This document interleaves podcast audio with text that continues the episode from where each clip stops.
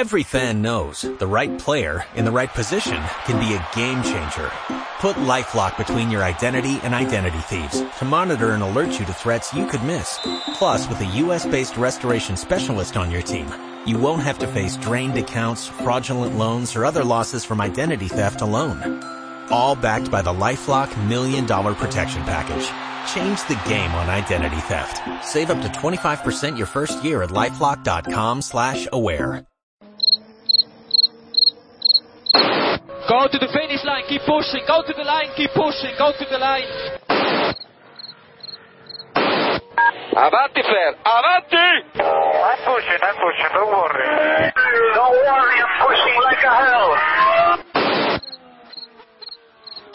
Che pushing, bellissimo. Che pushing, che pushing, continua a spingere, fantastico direi, fantastico. Hey guys,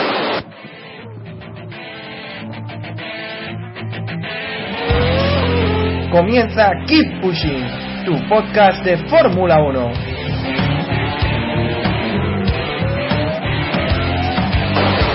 Fucking, fucking Raikkonen. What a fucking idiot.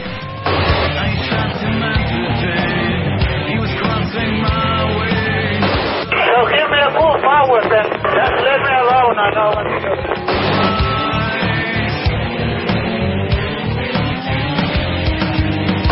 Stay out to see how the car behaves. We cannot fix it. It's not front wing. We cannot fix damage. I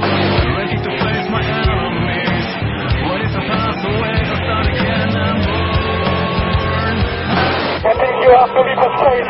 All the time you have to leave a space.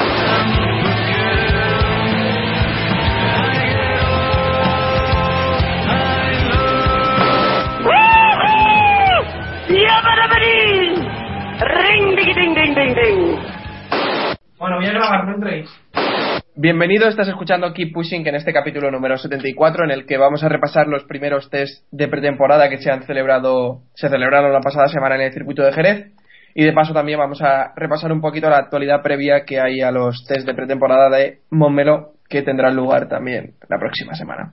Y tenemos con nosotros a Pablo Grau de F1 al Día que pudo estar en, en los test de Jerez y que nos va a contar más o menos sus impresiones desde el propio circuito. Buenas noches Pablo y muchas gracias por, por estar con nosotros esta noche. Buenas noches a todos y nada, gracias a vosotros por, por invitarme.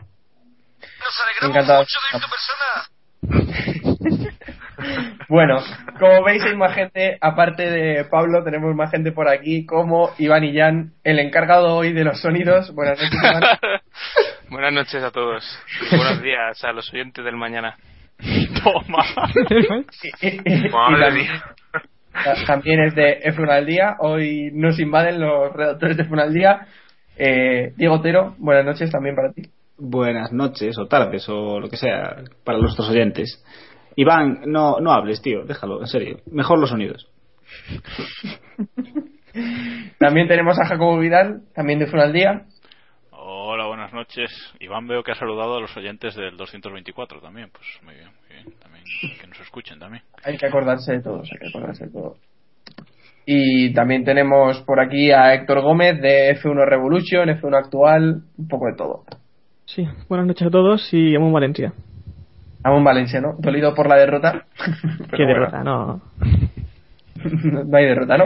Nos falta, como veis, eh, nos falta de momento David Sánchez de Castro. En unos minutos esperamos que le podáis oír también, que nos contará también algún detalle de su flamante fichaje, ¿no? Que ahora ya tiene equipo. Vale. Pero, Sí, pero que, que nos cuente él cuando, cuando llegue. Que nos cuente, que nos cuente cuando llegue. Bueno, luego, luego ya hablamos con David a ver si llega pronto y podemos hablar con él. Bueno, eh, comentaba que la semana pasada tuvieron lugar los test de pretemporada, bueno, los prim- la primera jornada de test de pretemporada de Jerez y me gustaría así rápidamente que me dierais vuestras impresiones sobre quién creéis que, que estuvo mejor en estos test, aunque bueno, sinceramente yo creo que se pueden sacar muy pocas conclusiones y por eso eh, no les presté mucha atención tampoco, pero bueno. Eh, ¿Quién hizo el tiempo más rápido, Samu? Así, ronda rápida. eh, Felipe Massa, ahí no me vas a pillar. Ahí no me vas a Ah, pillar. ¿Y el más lento? Ah, Eh, un Marusia, un Marusia, probablemente. probablemente Eh. Chilton. ¿Quién son los dos pilotos de Marussia, Samu? Eh, eh, Max Chilton y nuestro amigo Luis Racia. Y, Ay, vale, ya, piloto? ya, ya. Bueno, Anunciaron el otro día. No tiene tercer piloto. Muy bien, Samu, has aprobado. Gracias, gracias. Eh, bueno, venga. Eh, Pablo, tú que, tú que estuviste por Jerez, ¿qué, qué sabor de boca te traes de, de estas primeras jornadas de test de pretemporada? Bueno, pues eh, os podéis imaginar que después de que Red Bull eh, se hiciera otra vez con el título en 2012, la verdad es que todo el mundo estaba pendiente de lo que podía llegar a hacer el, el RB9, ¿no?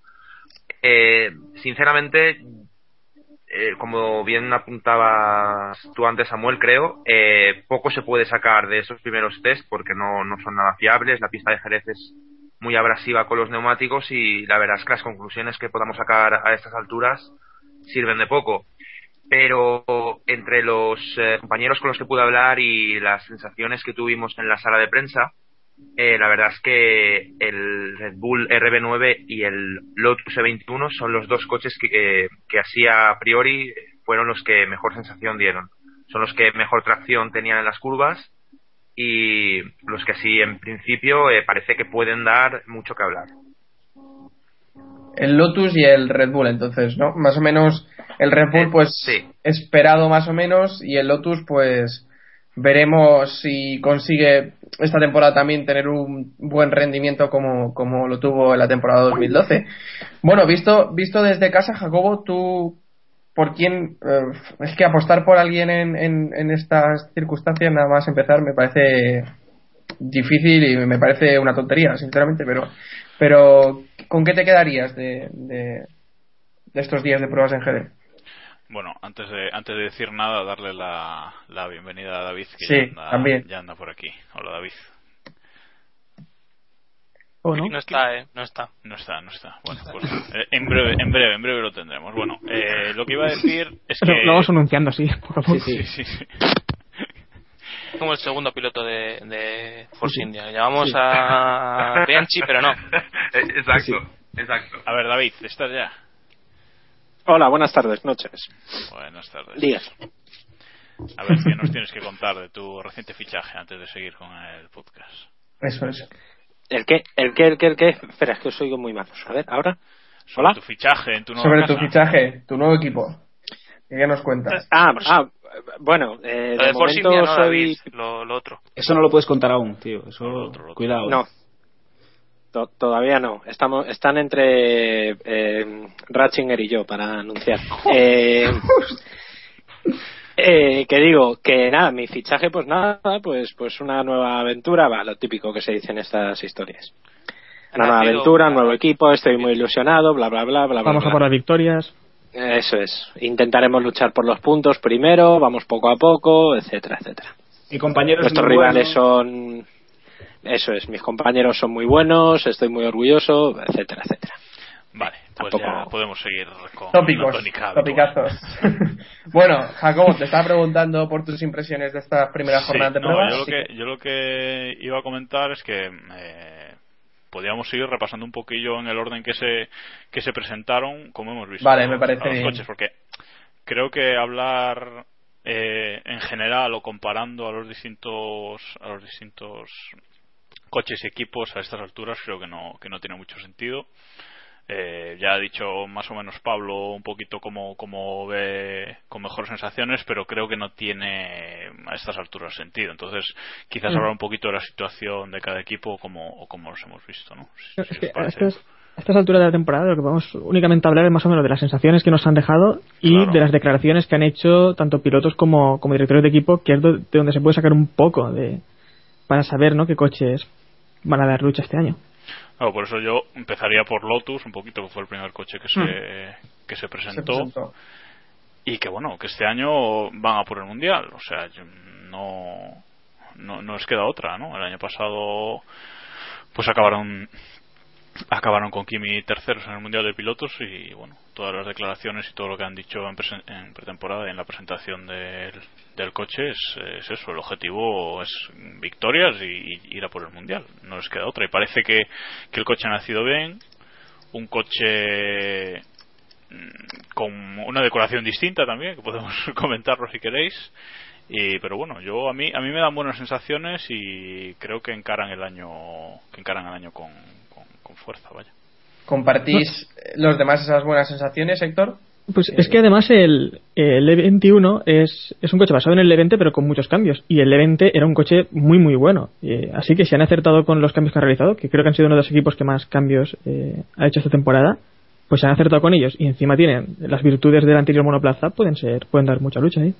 Sobre todo lo que tenía el Lotus el año pasado es que era un monoplaza muy estable, que era de los que menos eh, sufrían en, en algunos circuitos y, y destacaban en otros. Siempre estaban ahí, eh, salvo en contadas excepciones, y bueno, yo creo que eso les va a ayudar. Cuanto más estabilidad tengamos, más, más beneficio van a tener. Y yo creo que puede ser un competidor más fuerte que el año pasado, pero no termino de verlo peleando, peleando arriba. Yo creo que nos estamos olvidando de McLaren y, no sé cómo vio Pablo a, McLaren en, en Jerez. Pues, a ver, eh, primero voy a decir una cosilla respecto al Lotus, y es que eh, tuve la oportunidad de asistir a la rueda de prensa de Kimi Raikkonen, y bueno, sabéis que no es muy dado a la palabra, pero lo poco que puedo decir. Ni a la altura pues, de voz. eh, sí. el volumen. ni a la altura de voz, exacto. Por lo poco que pude escuchar, ¿vale? Eh, coincido con coincide con lo que estáis diciendo. eh, comentó que es un coche bastante estable. A esas alturas eh, comentó que está mejor que el E20, pero bueno, es algo que ha, que ha comentado más gente, no solo él. Y que sí que destacó eh, la facilidad de conducción y de estabilidad del E21. La verdad es que a estas alturas, como dice Pablo, todos opinan que el monoplaza es mejor que el del año pasado, todos están contentos. o Ya, sea, pero, pero que, que el piloto se sienta cómodo con el coche, que después veremos que no ha sido así en todos los casos. Bueno, Eh, Massa también dijo que se sentía cómodo, por ejemplo. Sí, sí, sí, pero pilotos, Samu, pilotos, tío, en serio. Vale, vale, vale, perdón. perdón. Bueno, y, y Pablo, lo que te decía Iván, McLaren, como... Pues McLaren, a ver, eh, yo vi a, a Chico Pérez un poco, eh, ¿cómo decirlo? Como un... Lo había despistadillo el primer día, ¿vale? Porque estaba, pues, a ver, eh, subió de Sauber, ¿no? Y la verdad es que el chico, pues, es un cambio bastante grande. Y bueno, eh, él eh, comentó que, que sobre todo lo que estaba haciendo ahora es eh, ponerse un poco las pilas para intentar estar a la altura de, de Jenson Button, ¿vale? Porque se veía un poco por detrás, cosa que es eh, evidente. Y, y bueno, lo que sí que destaco es la vuelta que hizo el primer día Jenson Button con neumático duro, eh, que yo creo que fue muy buen tiempo y que luego muchos de los pilotos, por ejemplo Felipe Massa, estuvieron eh, un par de días o durante todos los test repitiendo varias veces en la rueda de prensa que seguían eh, intentando comprender cómo Baton se había sacado esa esa vuelta con neumáticos duros el primer día cuando la pista todavía estaba sucia. ¿Esto quiere decir que el McLaren va a ganar el título ya directamente hasta Brasil? No. Pero parece que empieza potente. Bueno, yo, yo antes de, de irme a McLaren voy a, recordar, voy a decir un poco que yo creo que Lotus es un equipo que el año pasado, no sé vosotros, pero yo no daba un duro por ellos. Eh, en pretemporada parecía, todos, yo creo que todos estábamos convencidos de que se pasaron la pretemporada con el coche descargado, rodando para marcar tiempos y llegaron a Australia y demostraron que no, que tenían un buen coche. No parecía un coche con nada re- revolucionario, pero era un buen coche, fue un coche estable durante toda la temporada y este año yo creo que habría que tomarlos en serio. Sin- eh, sinceramente, creo que si, si consiguen que Kimi se centre o que Grosjean se centre incluso, pueden ser un pueden ser un contendiente interesante. Recordemos recordemos que al final del año pasado Kimi quedó tercero en el mundial y fue uno de los pocos pilotos que se mantuvieron ahí más o menos de forma estable toda la temporada. Si consiguen apretar un poco más, podrían ir bien. De todas formas, es muy pronto para, para Sí, pensarse sí, sí, para pensar en estas cosas. Sin y duda. sobre Mac sí, No, no, no, dale, dale, dale. dale. no, solo iba a decir que sobre McLaren yo creo que eh, o el coche es un Brown GP espectacular y el resto de los coches son muy malos o, es, o da igual que tengan un gran coche porque yo, yo es que no, no, no me creo ni a Jason Button ni a ni a Checo Pérez capaces de pelear con un coche más o menos igual con, eh, con, con Vettel, con Alonso, con Hamilton o con Raikkonen incluso. Sí, no, lo que yo decía era que, que probablemente era, era más necesario para el equipo eh, reconducir la situación de, de lo diré.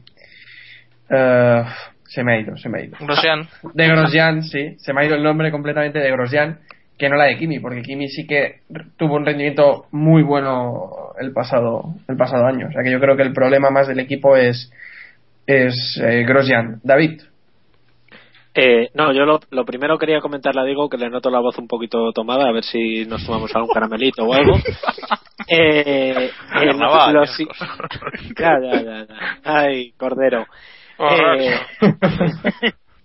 no, y lo siguiente yo, vamos a ver, sobre, sobre McLaren yo me quedo con una frase y es muy significativa, que es la de Felipe Massa del jueves, que pese a hacer el mejor día, el mejor tiempo de la semana y tal, eh, lo primero que destacó fue la gran vuelta, la enorme vuelta que hizo eh, este Jenson Button el primer día con duros. Yo creo que esas son las sensaciones generalizadas que ha dejado en, en estos primeros test y es que el McLaren ha ido rápido desde el principio, sin apenas probar nada, eh, ya era ya estaba muy arriba, ¿no? No ha tenido ningún fallo y tal. Ahora bien, esto evidentemente que que ya les pongamos a, a Baton y a Checo como candidatos al título, vamos a ver. Yo creo que para eso hay que esperar mínimo a, los, a la próxima semana, a los, a los días de, de Montmeló. En cualquier caso, que McLaren esté muy bien es una buena noticia, porque es un piloto del que no se espera mucho, como Baton. Yo no espero que Baton sea un candidato a priori, ¿eh? sin ver tiempos y sin ver nada. Eh, yo nunca pondría a Baton como uno de los primeros en la lista para cualquier quiniela. Entonces creo que es buena noticia que se cuela ahí. Y Checo es una incógnita. No sabemos cómo se va a adaptar al, al McLaren. A priori bien, pero, pero no lo sabemos. Y en cuanto a Lotus, es la incógnita de todos los años. ¿Habrán hecho un coche decente? No, parece que sí. Parece que es un coche que, que va a estar a la altura, por lo menos para colarse mm, bueno, en esa terna de tres, cuatro equipos que pueden estar, estar arriba, ah, y yo lo pondría incluso al lado de Mercedes porque, porque no sé muy bien eh, cómo calificar lo que ha hecho Mercedes en, esta, en estos primeros días. A priori cagada, pero no sé, también fueron de los, e- de los equipos junto con Sauber que más rodaron, ¿no? Entonces, eh, no sé. Muchas incógnitas. Yo creo que todavía en Jerez nos quedamos con las sensaciones y, poquito, poquito. Bueno, comentaba Diego también sobre, sobre Lotus, eh, el cambio en, el, en los colores, ¿no? En el diseño de- del monoplaza a nivel gráfico, digamos. Eh, ¿Os gusta? ¿No os gusta? Eh, le dejo que empezara a, Bueno, no sé si era Diego o si- si era... No sé quién era. Bueno, Héctor, ¿te gusta? Y de Diego paso da tu opinión... Eh, y, y da tu opinión sobre, sobre también Lotus, que no te hemos Sí, dejado no, se, se me están acumulando la- las cosas que deciría, se me van a olvidar. Bueno, empiezo, Venga, Héctor, eh, empieza por la ronda rápida. Rápido, por favor. venga, sí. Rápido. Sí, venga. Eh, a mí, sí, al final me han gustado. En principio no, pero le queda bien el, el rojo ese al, al Lotus. Ya, ya os vais subiendo todos a mi carro. Bueno, David creo que también Eh, dijo eh, que le gustaba. ¿no? cuidadito, ahí estamos. Yo soy muy del, del nuevo Lotus. A mí personalmente me ha gustado. ¿Qué queríais? ¿Todo negro que parece una jodida cucaracha? Pues no. Pues rojito ahí que siempre queda, siempre queda bien. A mí me ha gustado, por lo menos. Vamos. Siempre queda bien y a los patrocinadores también le gusta, ¿eh? Les encanta, Pues sí, les ¿no? encanta, te digo yo. A ver, qué ronda Obviamente, más. obviamente. Venga, Jacobo, ronda rápida. Eh, bueno, yo lo del. lo de Jacobo. los Gracias, pontones- Jacobo. Los pontones. Claro, claro. no tiene opinión, Jacobo. Bueno, los pontones eh, rojos no los veo. ¿Hola? Sí, Habla, Jacobo. rápido, ¿Me oís tío, o no? rápido, Habla. venga. Digo Sí, que, los rápida. que lo de los rápida. rojos no los veo, pero que lo del uh, alerón delantero, que no sea rojo por los laterales, sí me gusta Mm. más. Me gusta más que sea negro con lo de Burn ahí. Ya está. Vale. Eh, Iván. Yo, si fuera la FIA, sacaría una normativa que solo permitiera tener dos colores en el coche. Solo digo eso. A todos los equipos. Claro, que Ah, no, ya, claro. que Williams, ya que Williams no tiene las narices de meter el amarillo de una jodida vez, pues Pero entonces Williams lleva tres colores, eh, que también tiene rojo. Por pero eso, bueno, no sí. tiene más. Oye, pero que igual, igual la FIA se pone, total. Eh, a nivel normativas estúpidas, nadie le gana. O sea que igual, igual Esta se es, pone. esta es la ronda rápida más lamentable de la historia. Sí, sí, sí. Y la ronda rápida más lenta de la historia. Esto es más lento que masa. Bueno, Pablo, tu opinión. No, eh, yo coincido con, con Samuel, que al principio el, el rojo no me acaba de, de gustar para nada, ahora parece que yo creo que es, eh, te acostumbras a verlo y ya está, pero bueno, al principio Sí, tampoco sí. me acabo. Sí, yo creo que es cuestión de, de ir acostumbrándose. Bueno, eh, ya hemos hablado. Bueno, a mí me gustan las cucarachas, por cierto. Ya que pasas de Vale, mí, vale. pues, Efectivamente, efectivamente. bueno, dinos, Diego, por favor. ¿Te gustan las cucarachas, no? que yo quería una cucaracha, yo quería una cucaracha. Vale, Solo diré vale. eso. Hala. Vale, ya lo dejas todo claro. Bueno, A ver, pero una, eh, una cucaracha dorada que quedaba muy bien esos colores. Es muy, no sé. Le da un Claro. estilo. ha quedado Bueno. claro, quedado claro. Ya. Bueno, que decía que ya hemos hablado de Lotus y hemos repasado también un poquito de McLaren. No sé si queréis apuntar algo más de los británicos. Héctor, que está loco. A lo mejor- a se le ha quedado la tecla enganchada. Héctor, No, pero bueno, puedes primero- hablar. cuando quieras. Primero quería decir que parece que ya habéis olvidado lo de Baton en 2011, la temporada que hizo, y, y hay cambio de Pirelli, y bueno, si se siente cómodo con los neumáticos, yo la verdad es que no le descarto. Eh, sería extraño, pero, pero hay que verlo. Luego también, eh, también olvidamos que Enston eh, tiene más mundiales que McLaren en la última década, porque, porque vamos. Y, y sobre los test también comentar que estaba recordando eh, Jerez en, en 2011, que por ejemplo allí Red Bull eh, estuvo hundido en la tabla eh, y fue creo que Ferrari de los más rápidos y Red Bull estaba un segundo de ellos. Y luego cuando empezó la temporada, bueno, ya vimos ya vimos lo que fue cómo fue la cosa ¿no? en 2011. Bueno, eh, intentando poner un poco de, de orden en este caos que es hoy el capítulo de Keep Pushing, eh, si os parece, mm, hablamos de Ferrari.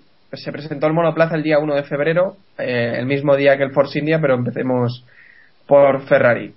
Eh, aparte de comentar el mega fail de la presentación con esas fotos filtradas antes de que viéramos el monoplaza, que por cierto, gracias a F1 Fanatic que nos me libró de, de a- esperar a que salieran las fotos en el media de Ferrari. Eh, aparte, mucho, ¿eh? no, no, no, pero me refiero que ya las tenía, entonces, pues eso. Eh, Sí, pero pirata. si, las- si las tienes 15 minutos antes de la presentación, pues ya. Oye, pues, pues no, ayuda. eso que te, eso que te llevas, eso, eso, Claro. Claro, claro. Eh, entonces, pasando por encima de eso, no sé qué os parece el nuevo Ferrari. No sé si creéis que podrá estar arriba, aunque estas preguntas, pues obviamente no valen nada. Pero bueno. Pero Eh, sí, yo las hago, yo las hago. Eh, ¿Vale de algo la vuelta rápida o, o que Massa hiciera el mejor tiempo, Pablo? ¿O cortina de humo simplemente? Pues, sinceramente, cuando, cuando terminó, cuando terminó Massa su turno en Jerez, los tres primeros días, parecía que dentro de, de Ferrari eh, había como una especie de positivismo un poco diluido, ¿no? Eh, parecía que sí, pero no acababa de cojar la cosa. Eh, Massa, por ejemplo, eh, solo hacía repetir la típica frase de sí, eh, aunque haya conseguido el tiempo más rápido de la semana, esto no, no significa nada porque tenemos que mejorar mucho, que mejorar mucho, etcétera, etcétera, etcétera. Pero lo que a mí me dejó mosca fue eh, el día que rodó Pedro. Y no sé si me estoy adelantando o... No, dale, dale. dale. No, no, No, no. no, dale, dale. es Ferrari, así que. tira, tira, tira. Vale, pues eh, todos sabéis eh, lo que pasó cuando debutó Pedro, ¿no? Dos vueltas en pista y, y humo, humo blanco. Eh, desde la sala de prensa, y a mi Fumata, parecer, fumata. parecía... Sí, sí, sí, parecía eh, rotura de motor, ¿vale? Em, nadie sabía nada hasta que llegó comunicado entre comillas eh, de Ferrari, del jefe de prensa, diciendo que era caja de cambios.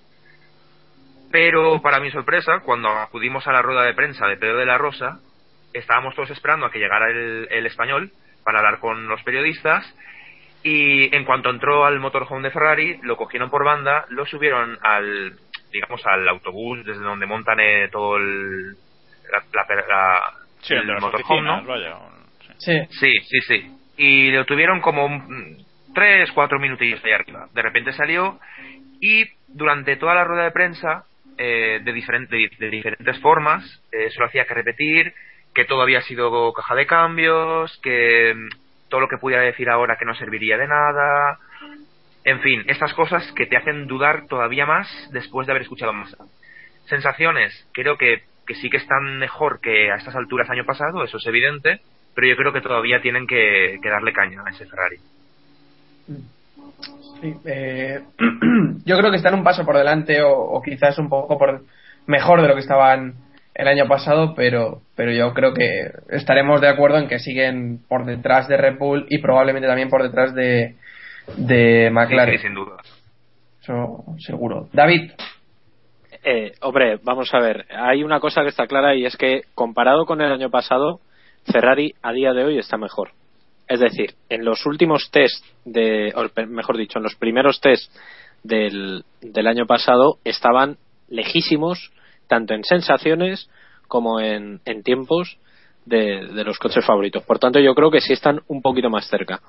Por otro lado, sí creo que es verdad que este año no van a empezar tan mal como empezaron en, en Australia, tanto por el diseño del coche, que parecía o parece que es un poquito más innovador dentro de la, del conservadurismo general que ha habido, eh, tanto eh, por eso como por sensaciones. Y luego creo que es buena noticia para, para Ferrari que más haya recuperado sensaciones, más allá del tiempo, eh, sino que más bueno, pues que, que, tenga ese punto de confianza que siempre le ha faltado para poder estar ahí. Eh, creo que es bueno para, para Ferrari. En cualquier caso, de aquí a lo que veamos en, en Montmeló dentro de 15 días, pueden pasar muchas cosas. Sobre la rotura de Pedro, es un, bueno, pues es un, un detalle, un, nos ha provocado las chanzas a todos eh, para, para bueno meternos un poquito con el gafe de Pedro etcétera etcétera. Sí. pero pero creo que no hay que no hay que darle no hay que darle más vueltas.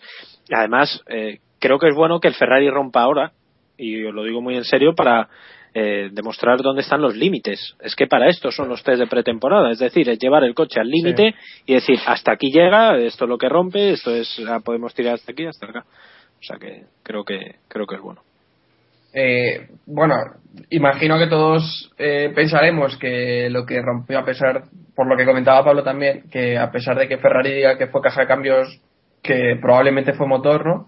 Lo que no. hizo abandonar a Pedro, ¿no? No. Hombre, el humo blanco normalmente es aceite. Eh, yo no creo que fuera motor, yo sí me creo que fuera ¿No? caja de cambios. Ah, pues yo, yo pensaba realmente que, que podría haber sido motor, sinceramente. No. No, Hombre, comentaron y... que había sido una ruptura de caja de cambios y había habido una fuga de aceite creo que provocó el, el humo. Claro. Ah, vale, vale, vale. Pues no sé por qué yo exactamente. me había hecho yo la paranoia mental de que sido, había sido motor y ahora estaba contando la puerta. Pero que, que si quieres lo cambiamos, Samuel, no pasa nada. Vale, vale, pues lo cambiamos. qué nombre. Pues...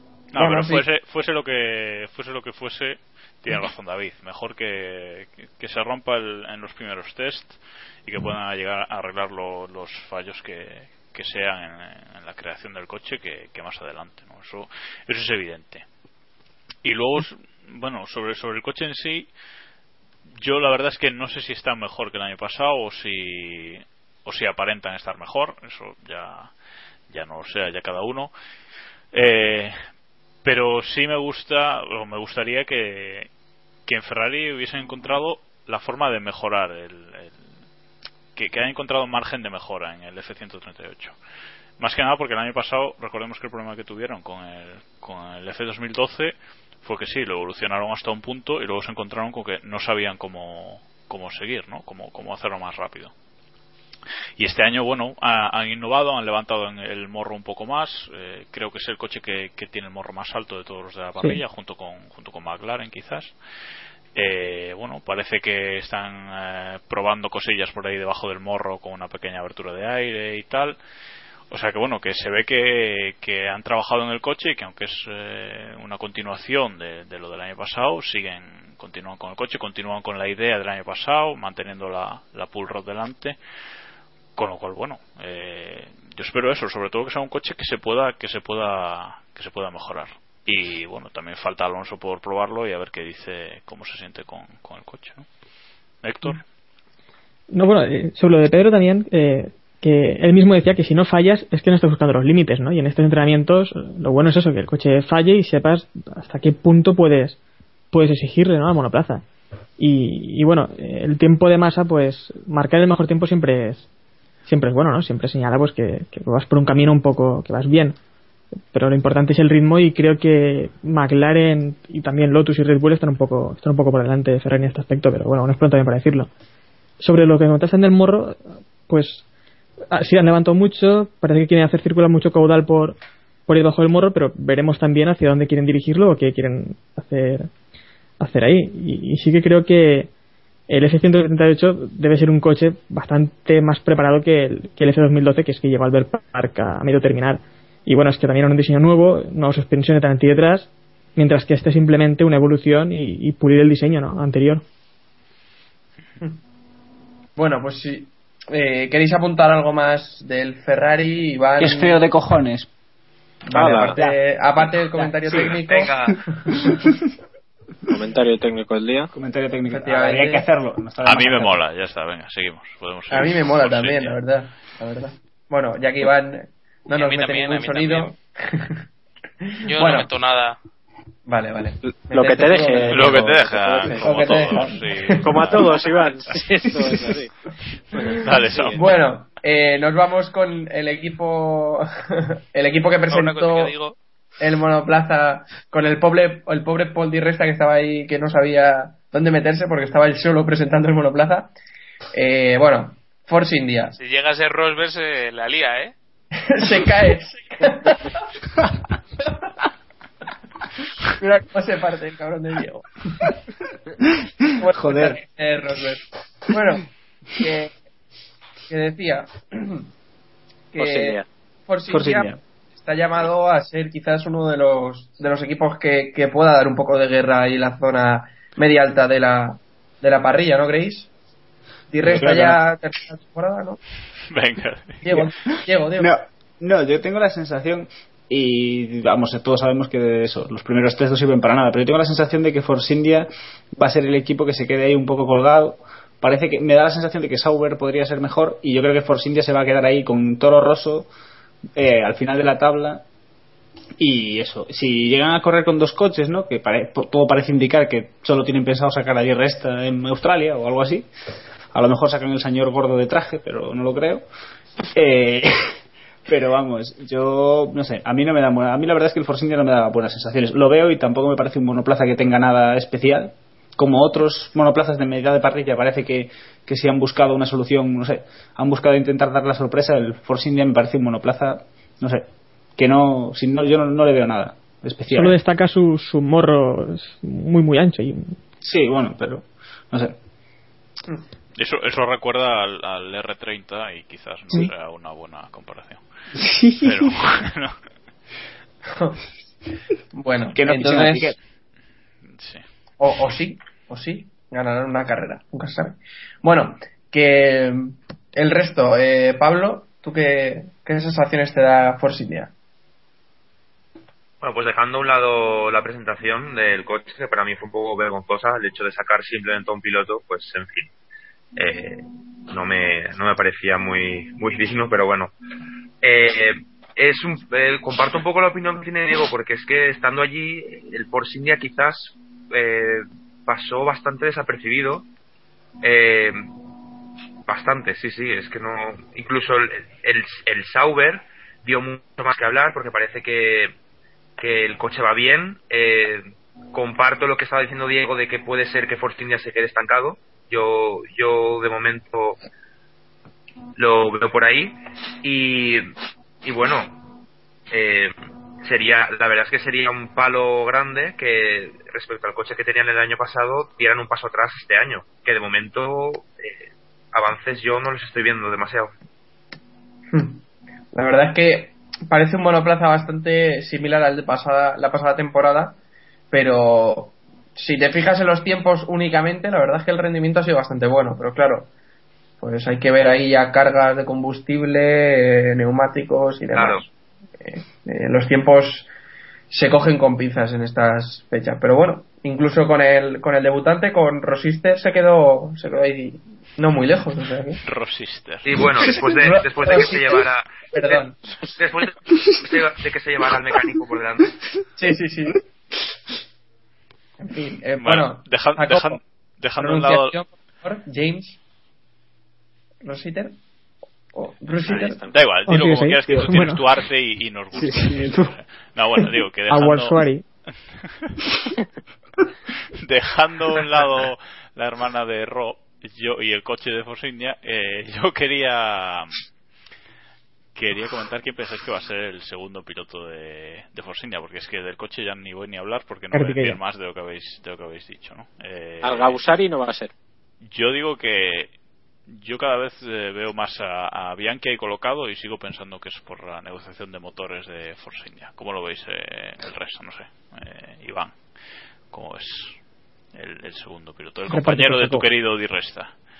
Pues la verdad es que es algo complejo porque a mí me escama muchísimo que, que no se haya dicho que no se haya dicho ya, o sea, no sé qué esperan y por eso tengo la impresión de que, de que sí puede tener por detrás, como bien dices tú, un asunto más complejo como el tema de los motores para, para 2014.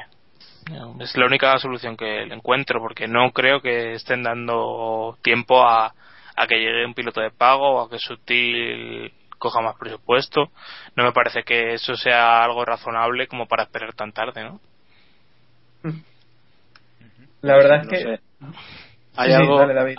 hay algo que, que es verdad que, que es muy extraño, sobre todo porque no han dado tampoco una fecha. Han dicho que, que bueno, que sí, que le, que le van a presentar antes de Barcelona, pero tampoco han dicho.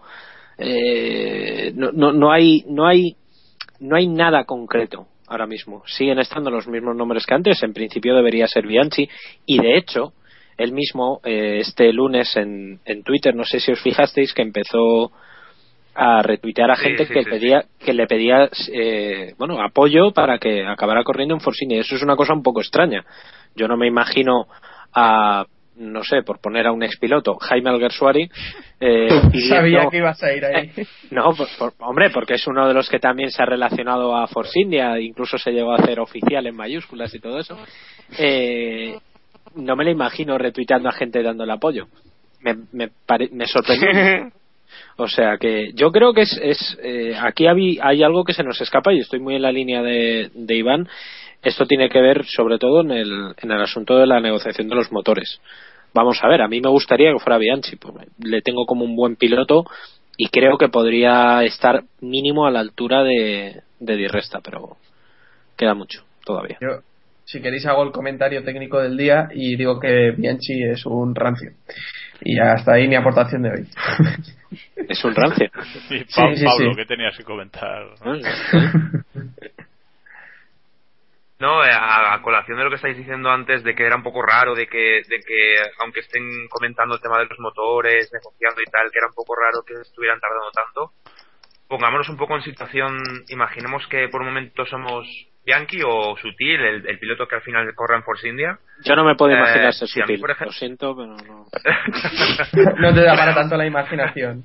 Perdón, perdón. perdón. Continúa. uno, Pablo. uno, en, cua- uno en general. Vale. Eh, a mí a mí sí, por ejemplo, viene Force India y me y yo que sé, a, fi- a los últimos test de Barcelona o una semana antes de que empiece, de que llegue el, el Gran Premio de Australia, me confirman como piloto titular. Eh, a mí me, o sea, yo vería la necesidad o me vería, eh, la, sí, la necesidad de, de, de falta de test, ¿no? Porque ya ves tú, Bianchi que rodó un día en, en Jerez. Eh, O mediodía, ¿no? O... Medio, No exacto, porque luego luego por la tarde estuvo Di Resta. Eh, no sabemos todavía si rodará en, en Barcelona, pero vamos, yo me pongo en su situación y a, y a mí me, me daría coraje, la verdad. 56 vueltas, Bianchi, en Jerez. Sí, eh, se subió tan solo. Eh, solo dejó las últimas dos vueltas las últimas dos horas ahí resta. Sí, muy bien. Bueno, Vale. yo yo solo diría que yo no, yo creo que Force India está esperando al, male- al, al piloto con el maletín más grande y el maletín más grande puede venir en forma de Mira, patrocinadores Si, si o el maletín paquete había quedado mejor, pero nada. sí. pero eh, es sutil. y ese maletín, y ese maletín más grande puede ser en forma de patrocinadores o puede ser en forma de un acuerdo de motores beneficioso para Force India pero yo estoy bastante convencido de que lo de Force India es una cuestión de dinero y, y, y- y punto, sin más. Y no sé si queréis saber que pasemos a Sauber ya, que esto se está alargando bueno, demasiado. Por cerrar, por cerrar que- con, con Force India, decir que sería sentido del espectáculo que ficharan a, a Kartikeyan. Eso sí Los sería- indios no pagan. Esto Sería es una máxima de Keep Pushing. Los indios no pagan. Esto ¿Por es eso, se ha ido, ¿Por eso se ha ido Hulk en vez de Force India? ¿Porque los indios no pagan? Claro. Efectivamente. Sí, sí, sí, sí. Si está ahí, Correcto. Sí, sí, sí. Si, a ver, Los si, suizos si- si han llevado, buenas si han llevado a juicio a- al jefe de, de Force India será por algo. Si es que no ha pagado, fijo. O sea, es que Sí, sí. os eso de mí, pero es que es así. Bueno, otro de los equipos, dejando ya de lado Force India, que da buenas sensaciones, o que está llamado a dar buenas sensaciones, es Sauber, ¿no? Esa pareja, eh, a mí me, me genera muchas dudas, eh, y ya lo he dicho repetidas ocasiones, me genera muchas dudas el rendimiento que pueda tener Esteban Gutiérrez, pero, pero sin duda tengo fe ciega en, en Nico Hulkenberg, y sé que, que Iván también. Así que como está calladito, le voy a preguntar por Sauber. Sí, a mí no me genera ninguna duda ninguno de los dos. Sé lo bien que lo va a hacer Hulkenberg y lo mal que lo va a pasar Gutiérrez, la verdad. vale, me parece, me parece correcto. Un buen Vale. resumen. Sí, sí, me gusta, sí, Iván. Eh, Pablo. Eh, yo es que también es- eh, soy bastante pro Hulkenberg. Me, me- me gustó mucho como lo hizo el año pasado en Force India. Creo que eh, verle luchar en Brasil junto codo con codo con Baton por la victoria eh, fue la mejor forma que tuvo de acabar el mundial. Y Yo creo que, que en, en Sauber eh, va a darle va a darle mil vueltas a, a Gutiérrez. La verdad es que el mexicano creo que lo va a pasar un poco mal. ¿Y cómo, cómo Yo- viste el Sauber en los test, Pablo? Eh, Los ojos.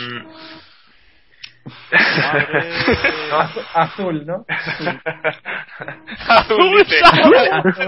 Anda al otro. Ya estamos, ya. Anda al otro. Bueno, Pablo, Azul dale, gris. Azul gris. No, Azul, Azul gris.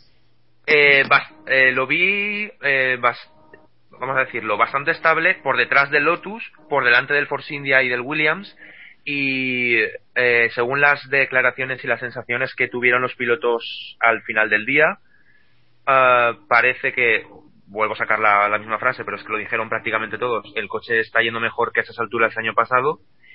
Y el tema de tracción en las curvas lo vi bas- bastante mejor que otros de media parrilla, como por ejemplo el Force India, e incluso me atrevería a decir que el Williams. Aunque claro, el Williams, eh, el que estuvo en Jerez fue el del año pasado, hemos de ver todavía el nuevo monoplaza en Barcelona y tal, pero bueno, eh, yo lo vi, la verdad es que bien, y ojo, porque Sauber este año puede dar que hablar.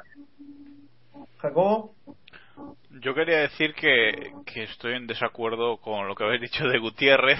voy, a, voy a romper una lanza en su favor. Eh, Se rompe la lanza que él va a romper muchos coches. Sí, la pinta. bueno, pues yo creo que no, ya lo digo yo aquí, creo que Gutiérrez va a sorprender a va a sorprender a más de a más de uno y estoy esperando a que David lo nombre el irrelevante de la temporada para que luego pase lo de Grosjean. No, no, no. Eh, Uy, pero- majo, yo después de la del año pasado no, tío.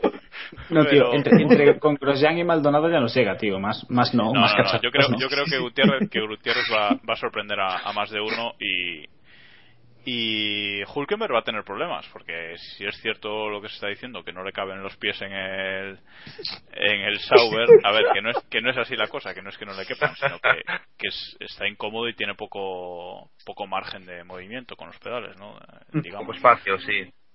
Hombre, hay otros pilotos a los que no, le, no les caben otras cosas. ¿Mm? Bueno, sí, sí. Ah, bueno, sí. pero es que eh, Hulkenberg eh, tiene una altura creo de 1,85, que ya es una altura considerable. No sé si no sé la altura que tenía que tenía Burth, que también tenía problemas de altura eh, en McLaren. Como que se quedó fuera. ¿Sabes- como que sabes qué decían es lo que, que se quedó fuera de la Fórmula 1 por eso. ¿no? Bueno, eh, de hecho, eh, Pedro de la Rosa pilotó por, por, por esto, ¿no? Porque él no podía entrar en, en el monoplaza cuando él era el piloto reserva en el MP4 y golazo del Valencia de Rami. Bueno, y antes también quería decir pero otra pero cosa estamos que- grabando un podcast Bueno, antes quería decirte otra cosa que al final Kobayashi sí que va a pilotar para Ferrari. No sé si la habéis visto que pilotará Sí, con un apro- 458 en motor. Claro. Ya- Va a correr en Le Mans.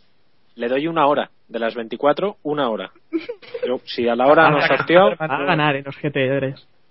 Bueno, sí. El año pasado, por Bueno. cierto, es el coche campeón, ¿eh? Decías, y, eh, Iván, por favor. Sí, algo serio que voy a decir que los sobre Sauber yo creo que el, el problema que puede tener Hulkenberg es que si, si os fijáis los pilotos que tuvieron el año pasado y el anterior son Pérez y y Kobayashi que son bastante pequeños. Entonces a lo mejor si no tenían previsto ficharle o fichar a alguien de más tamaño no cayeron en ello o algo así sí que sí que puede surgir. Pero yo no creo que sea un problema eh, tan grande o sea se adaptará de alguna manera a otra y han tenido tiempo para para hacer el No, asiento bueno, y para que, que ya han dicho que está solucionado el problema, ¿no? Eh, han dicho Claro, que claro. Han, ha minimizado eh, la goma de, de la suela del talón. se ha cortado y- las uñas. Hombre, o correrá, o correrá un poco incómodo, o sea, quiero decir que tampoco es que el hombre salga con dolores en la espalda porque le queda un poquito corto el coche, pues, pues, joder, decir, tampoco, ¿no? O sea, más cómodo que de la Rosa en el Hispania va a ir fijo, tío. O sea, que seguro que este asiento no se rompe, por lo menos. Nah, ahora A ya podemos llamarlo como queramos, total. Sí, ahora ya. Por cierto, hablando de, hablando de Hispania, está- nadie va a hacer mención una vez más a que a la copia que ha hecho Sauber del, de la decoración de. Hispania, que le han hecho una capa de F100. brillo, pero es el, sí, el primer Hispania. Sí, bueno, pero eh, al menos este coche tiene un poco de brillo, que es que el Hispania era como un... No había presupuesto, así- tío, no, no había presupuesto. no. Era gris mate. Pero ¿cuándo fue gris? Era gris cemento, tío. Pero es que, no, parecía PVC. Tú lo veías y parecía de PVC. Y me ocurría, no sé si a vosotros ¿no? os Igual hasta No lo descartes que lo fuera. Claro. Sí. que con los caravantes no se podía descartar ninguna cosa. Bueno, eh, seguimos, seguimos. Como eh, como de Red Bull, eh, ya hemos hablado también al principio, así que seguimos con Mercedes con esa esperpéntica presentación que hizo en la recta del circuito de Jerez. De verdad que para mi pregunta mi pregunta es ¿por qué te saltas a Red Bull? Yo también quiero saber Porque por qué ya- saltas ya a hemos Red hablado Bull. de ¿No he ellos. hablado de Red Bull? Venga, pues hablemos No, no, no, del dale, el dale Red- Bull y su presentación que también fue la leche, vamos. Sí, sí, sí, sí. La de Red Bull fue, creo que ha sido la única presentación que me he perdido eh, esta, esta Tú y todos, hijo. Así que- No, no, tú y todos. Ah, vale, vale, vale, vale. Pues- Sí, yo, tam- yo tampoco, yo tampoco la vi. No, hombre, la de Force India también fue muy fail, ¿eh? Bueno, sí, la de Force India la de tampoco Force la- India nos pilló con la de, Fer- con la de Ferrari, bueno, pues tiene su- igual, o sea, La- No, no, pero es que era imposible entrar en su página colgada. Sí, eso es verdad, se cayó, ofrecían sí, sí, sí. streaming, creo, si, eras, si te registrabas en su web y tal.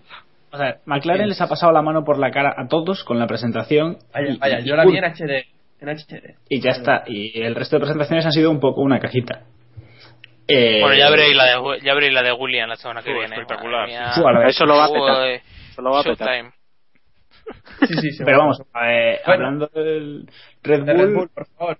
Por favor. eh, Red Bull. Red Bull no parece, no parece un coche muy diferente. Tampoco es sorprendente que no sea un coche muy diferente, ya que el año pasado terminó siendo el, el mejor coche de la, de la temporada. Y, y no sé, yo creo que debería ser el, en principio debería ser el, el enemigo a batir. No sé si vosotros creéis que, no, no espero un gran dominio de Red Bull como el famoso 2011, pero bueno, yo creo que en principio debería ser el, pol- el monoplaza a batir. Supongo que Pablo, que ha estado en, que ha estado en Jerez, podrá decirnos si es cierto eso que se, que se dice que parecía que era el coche que iba más fino o, o si tuvo la sensación de que muy bien quizás- hilas, ¿eh? Fino, Jerez.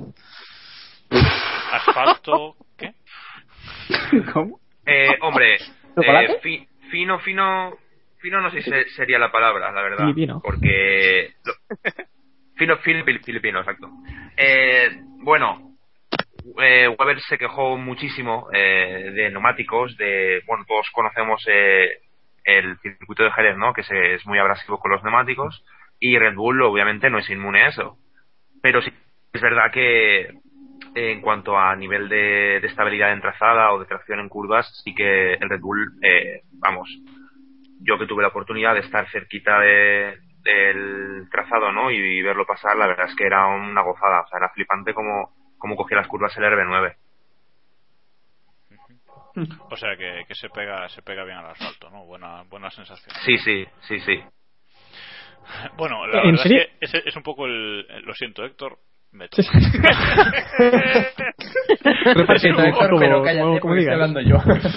es un poco Jacobo, dale. es un poco lo del año pasado, ¿no? Es, es, es lo que dices. eh, Es un coche que es la, la evolución de- del mejor coche de, de finales del año pasado. Bueno, quizás Brasil no es el mejor ejemplo, pero hasta Brasil, hasta Brasil sí lo fue. Eh, es, y es entonces, irrompible. Es, es un coche de Adamantium, tío. Sí. Eso. Claro, pero Cuidado. entonces es, no- es normal que vaya bien y que, y que no traiga muchas novedades todavía. Recordemos que el año pasado Red Bull, hasta el último día de- del, del último test de Barcelona, no cambió realmente mucho en el coche. Luego el último día, pues empezó con el show de los paraguas, puso los nuevos escapes y, y mil historias, ¿no? Pero mm, entonces a mí me parece normal, estarán probando otras cosas. Eh, sobre todo supongo que estarán con, con el KERS, que siempre ha dado problemas, etcétera, etcétera. Y mejorando poco a poco, pero vamos, que, que yo veo normal que el Red Bull vaya bien. Ahora, eh, se está diciendo ya que 2013 va a ser 2011, hombre. Señores, eh, tranquilos, ¿no? Aún Estamos, estamos muy pronto. Con calma. Héctor, ahora puedes. Ya, ya me das turno ya. Eh, no, una cosa, eh, ¿veis todos, ¿veis todos como favorito a estas alturas a Red Bull? No. ¿Nadie piensa en, en McLaren? No. No. No, es que McLaren en realidad la temporada pasada tenía un, un coche muy muy bueno y bueno, si han, si han pulido los fallos que tenía aquel coche Pero- y han mejorado la fiabilidad, Tío, pero tú has visto los pilotos que tiene McLaren. pasando de los, pasando de los Tío, pilotos, pero, pero, pero es que sin pilotos no puedes ganar, tío. Pero a ver, es que que es- también no olvidéis que- lo que hizo Baton en 2011. Si tiene otra temporada Sí, como pero esa, Baton, pero, pero, sí, pero Baton en 2011, ¿quién tenía? ¿A quién tenía de rival? El coche más cerca que tenía era un Red Bull pilotado por un chaval que llevaba, acababa de llegar a la Fórmula 1 y estaba, y aún así Baton en 2000, en 2009 hizo seis carreras muy buenas y luego dio pena el resto de la temporada. bueno, también dio pena a Brown, ¿eh? Aquella temporada. Bueno, que había coche... ganado- después de aquello Barrichello ganó alguna carrera más. O sea, yo recuerdo, yo, mi, mi recuerdo de 2009 es que Baton, Baton se hundió en la miseria en cuanto empezó, en cuanto alguien le apretó un poco y se hizo caguita. No, no, no, no, no, no, no, perdona, no, no fue eso. Fue cuando le, le miraron lo de los dobles difusores, aquellos míticos de Brown, que le pincharon los de la FIA y dijeron que eso no valía. Volved al futuro, por favor. Correcto. Sí, Volvemos a, a Red Bull. Eh, recordad que, no sé si fue Adrian Newey, me parece que sí, que dijo que el coche no era tan tan bueno como ellos esperaban. Eh, yo me imagino que está la el típico bulebú de todos los años de que no, no, no estamos Sí. tan bien y luego llegamos a la primera carrera y os metemos un rabo a todos de medio segundo por vuelta. Pero tampoco creo ta- tampoco creo que sea así esta esta temporada porque yo me imagino y por las primeras sensaciones y es casi un presentimiento que otra cosa eh, que vamos a ver una de las parrillas más igualadas de los últimos años incluso fíjate lo que te digo más que el año pasado que ya es la primera carrera eh, quitando el dominio que tuvo Baton el resto estaban muy igualados pero pero vamos eh, yo espero que el Red Bull esté a la altura eh, será el rival a batir porque es el coche campeón y será siempre en el que se fije el resto de, de equipos. Es decir, eh, no sé, estoy pensando los días, las horas previas al, al- a la presentación del Red Bull cuando se hablaba de, de los pontones más finos que llevaba el Sauer, que decían que a lo mejor Red Bull iba a apostar por esa solución. Y fue lo que todo el mundo temió, porque vio que el McLaren y el Ferrari no los llevaban y ya dijeron, ya está, el Red Bull este año va a ser la releche porque lleva los pontones más finos. En fin, las típicas bacaladas de, de pretemporada de las presentaciones que al final no tienen nada que ver. Pero, pero yo no les veo como los grandes, grandes dominadores porque, porque todavía es pronto. Ya os digo que habrá que esperar a Montmeló otra vez y ahí es donde se dictará más, más sentencia.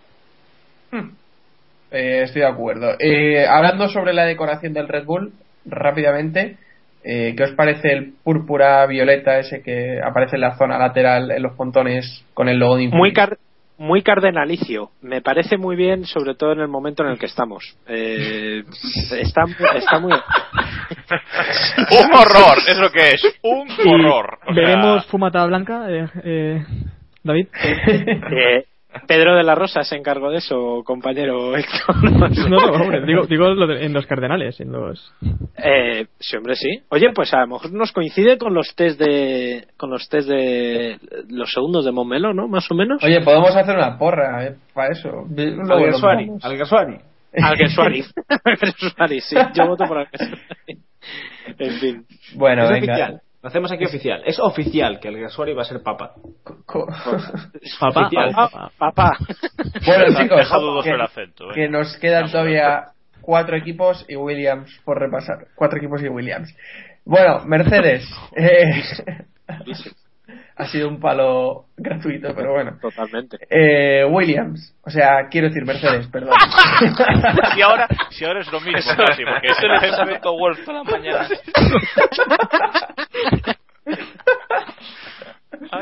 Bueno, Eh. Mercedes, hablaba hace unos minutos de que fue la presentación más surrealista que yo he vivido desde que sigo la Fórmula 1, de verdad. O sea, surrealista.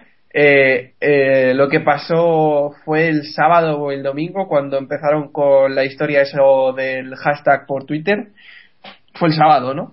Sí, El sábado, me el equivoco. sábado. Vale. Sí, sí, luego el- ahí eh, el- y- Sí, sí, el monoplaza se presentaba luego el lunes y, y la presentación también en, el, en la recta del circuito de Jerez fue impresionante con, con Nico Rosberg posando mientras Hamilton hacía todo, en verdad. Levantaba todo. A ver, en, en verdad, levantaba Bueno. la sábana. En verdad es una radiografía. Claro, claro. Una radiografía de lo que va a suceder a lo largo de la temporada. Juro pero que he visto, que he visto el, he he visto el vídeo un millón de veces y es brutal. O sea, porque Sí, sí, sí. Nico va como, uy, yo agarro esta manta aquí con, con dos dedos y me voy moviendo un poquito. Y Hamilton enrollando todo, enrollando todo el trabajo. O sea, brutal, brutal. Y hay un momento en el que se gira, eh, este, se Sí, gira sí. Rosberg en plan, todavía no hemos acabado, joder. Sí, sí, sí. Buenísimo, buenísimo, buenísimo. En fin. Que, que no sé qué, qué os parece el Mercedes, sinceramente los problemas que están teniendo son preocupantes, aunque eh, también es cierto que, bueno, eso, estamos en pretemporada y, y es el momento de tener problemas, ¿no, Jacobo? Bueno, no sé. A ver, evidentemente, como decíamos antes del Ferrari, es el momento de, Sí. de romperse cosas. Lo que pasa es que Mercedes tuvo dos días de arranque que fueron el horror. Creo que hicieron menos de 30 vueltas, 29 vueltas, creo, ¿no? Entre los dos días, bueno. Eh, efectivamente, 29 vueltas entre los dos días. Eh, y bueno, eh, luego eh, los, otros dos, los otros dos días eh, se encargaron de recuperar el tiempo perdido. Pero bueno, aparte de todo, yo creo que lo más interesante es lo que las palabras de Lewis Hamilton o, lo que no dijo, ¿no? Eh, que no puede comparar el coche con el, con el del año pasado todavía, que que sí tiene menos downforce, pero que hay que trabajar en ello. O sea, bueno, yo sinceramente creo que Hamilton se ha encontrado con un coche peor o, o con un manejo demasiado diferente a lo que se esperaba. Eh, que diga Pablo a ver cómo lo vio desde, desde allí y luego, seguimos comentando. Pues, pues los dos primeros días de Mercedes fatal, fatal. Eh, de hecho, al acabar el día, cuando rodó Hamilton, que fue el segundo día de test, eh, a la rueda de prensa asistió eh, con una cara hasta el suelo, sin ganas hablar. O- obviamente, se estrenaba y ya ves, rodó 15 vueltas y nada, y poco más. Eh, las sensaciones malas, se empezó a rumorear y a empezar a decir de todo, como bien podéis imaginar. Y, y ya os digo, eh, en cuanto a los pilotos, eh, los dos primeros días mal. De hecho, lo volvieron a comentar en las ruedas de prensa de los dos últimos días, que al principio pues nos esperaban ese comienzo. Eh, sobre todo Hamilton, la verdad que, que se le veía súper súper abatido, se reía sin ganas y contestaba, en fin, por, por contestar a veces. Y, y sí que es verdad que, que luego sí que se pusieron las pilas, pero eh, yo creo que lo de lo de ahora es el momento en los test es el momento de tener problemas coincido con Jacobo que todo tiene un límite no Eh, de cuatro días de test en Jerez perder dos por estos problemas yo creo que es un poco es un, es un palo Y luego, Sí, y luego o- el coche en pista, ¿cómo, cómo se comportaba? ¿Cómo lo viste? el, el Mercedes pues eh, ya te es que los dos primeros días eh, nada porque no dio siquiera dio tiempo a ver un poco cómo, cómo funcionaba. Los otros dos días eh, pues no sé eh, sinceramente no no lo no lo puedo calificar como a nivel de Red Bull ni mucho menos ni Lotus. Eh, quizás esté un quizás estuviese un paso por delante del Force India pero yo creo que estaba más o menos como el Sauber e incluso yo al Sauber lo pondría un poco por delante ¿eh? Eh, no no no iba excesivamente bien el Mercedes. Mercedes genera dudas de momento. Esperemos sinceramente Sí, yo sí, espero sí, que que le den un monoplaza competitivo a Hamilton pero me parece que, que no va a ser fácil la verdad. Eh, visto lo visto también eh, tienen mucho trabajo por hacer y queda muy poco tiempo de aquí hasta, el hasta que arranque la temporada. Así que cuenta atrás para, para Mercedes. Bueno, algo más que aportar sobre Mercedes, David, eh, Iván. Ese patrocinio. El patrocinio de BlackBerry también. El, pa- el pa- el pa- ese patrocinio de BlackBerry es ese épico, patrocinio- sí, sí. Sí, sí, o sea, eso, eso da, una, da una imagen de lo que va a ser el equipo durante el resto de la, Eso es, de la temporada. eso es, y, tal cual, y- tal y cual. ya está. Y poco más. O sea, que espero que Britney esté calentando el micro porque me parece que le va, que entre la mierda de coche que tienen y el compañero que tiene, puede quedar, eso puede ser muy épico, eh. Puede ser muy épico. ¿Sabes, sabes Nos reíamos sabes de que le acabas, le acabas de convertir en favorito, ¿no? ¿Tú eres consciente de eso? O... Es Rosberg, tío. Digo. Es- Ya, o ya. sea, Es Rosberg. Ya, o sea, No, no. Bueno, y luego, luego está el tema, luego está el tema de los dos cascos amarillos, ¿no? Que ya ha habido alguna publicación prestigiosa que incluso se ha equivocado al. No, no, no, no, perdona. No, no, no, no, no. De publicación prestigiosa nada. Aquí di el pecador. Ha sido Autosport. Aquí las cosas se dicen. Si rajamos de los de aquí, rajamos de los de fuera, por eso que sea Autosport, que no mucho. Y que les tenemos mucho respeto. Pero Bueno, la han pues cagado, la han cagado. No pasa nada. Y nos va a pasar a nosotros. Pero es que, pero es que no ha sido, no ha sido la única, por eso tampoco por mencionarlos a todos. Yo lo he visto en más sitios, gente que se ha equivocado con el, pues eso, con los dos cascos amarillos que dices tú, son de distinto tono, pero bueno, los hombres ya sabemos que eso de los tonos no lo diferenciamos y entonces, pues. Sí, la verdad es que. No, o sea, son, son amarillos. Amarillos los dos. A Rosberg deberían obligarle a cambiar el casco. A Rosberg, Es ¿no? fácil. Es Que lo, que lo ponga gris, ¿no? Cuanto menos se le vea, mejor. Rosa, rosa. Rosa, rosa, Rosa chicle, por favor. Rosa chicle. Es que otro color no tiene sentido. No, pero Estoy viendo- hablando, y con, hablando también y del, con diamantes brillantes y cosas así. Venga, deja a Héctor, deja a Héctor. hablando también de- del Mercedes, eh, que bueno, es que es un coche que se basa ya en el fallido V03. eh, y, y Hamilton ya ha dicho que bueno, que ya está preparado para, para empezar la temporada y empezar quinto, ¿no? Y, y creo que Mercedes va a estar pensando más en el cambio a 2014 que en, que en esta temporada. ¿Piensas eso? ¿Piensas que va a hacer otro Brown?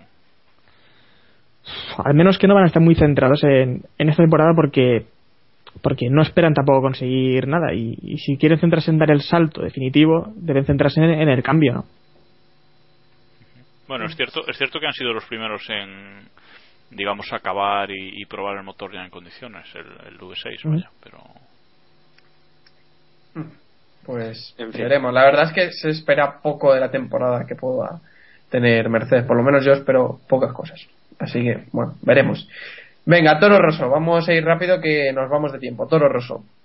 Eh, otra de las presentaciones que tuvo lugar el 4 de febrero en el circuito de Jerez. Y. ¿Qué os parece el Toro Rosso? Parece, bueno, se habla ya de que han trabajado algunas piezas con Red Bull, ¿no?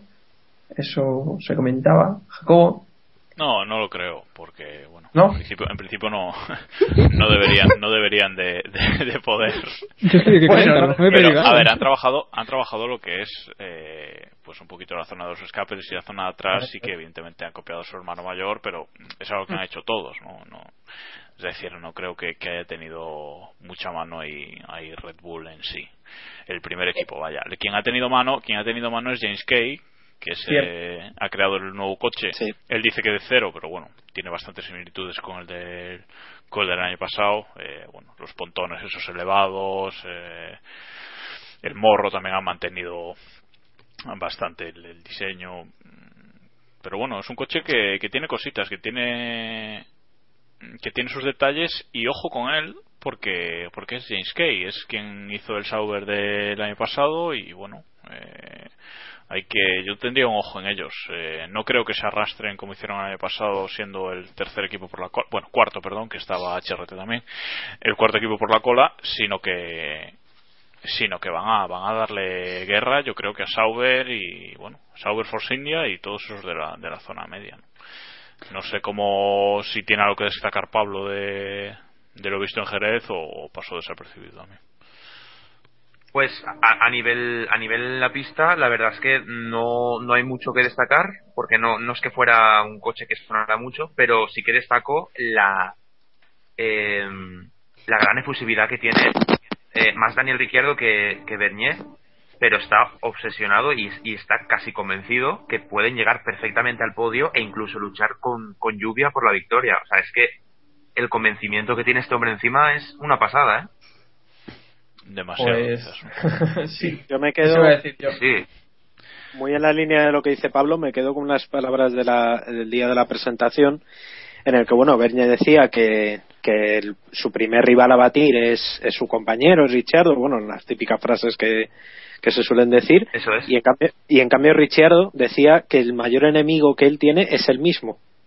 Porque muchas veces los pilotos... eh, bueno, no se han saben puesto hacer- de acuerdo, ¿no? Se han, pu- ¿Eh? se han puesto de acuerdo. O sea, en el caso de Maldonado posiblemente sea verdad. O sea, tenemos muchos ejemplos de, de pilotos en los que ellos mismos la cagan porque, pues, pues bueno, pues porque les llega donde les llega.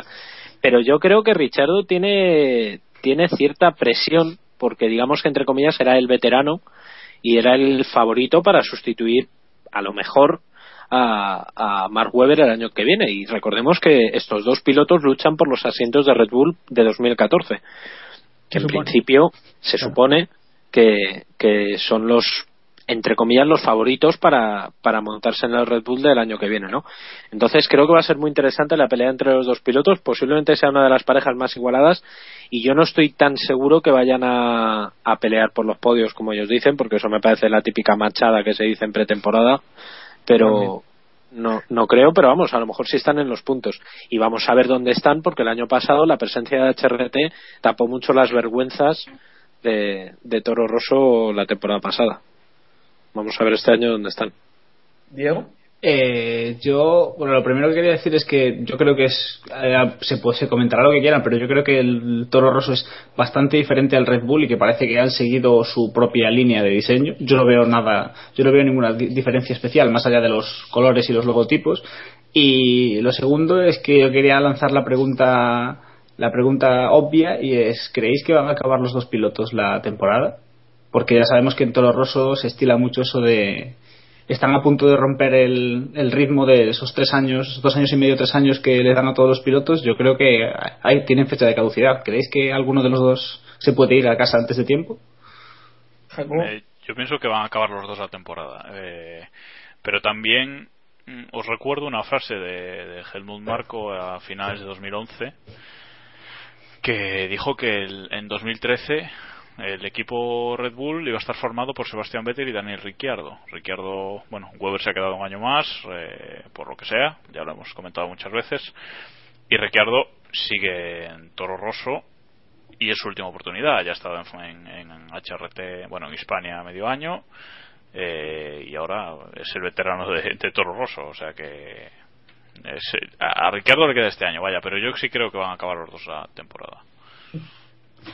Bueno, pues si os parece, vale, Héctor y No, eh, que creo que antes, cuando has dicho de Toro Rosso, te, imagino que te referirías a que desde Toro Rosso se dijo que a lo mejor le beneficiaría tener motores Renault como, como Red Bull, eh, cosa que bueno, tampoco, tampoco entiendo porque si son equipos diferentes no tiene mucho sentido, pero ellos comentaban como que les beneficiaría ¿no? este, este cambio de motores eh, y utilizar lo mismo que su hermano mayor.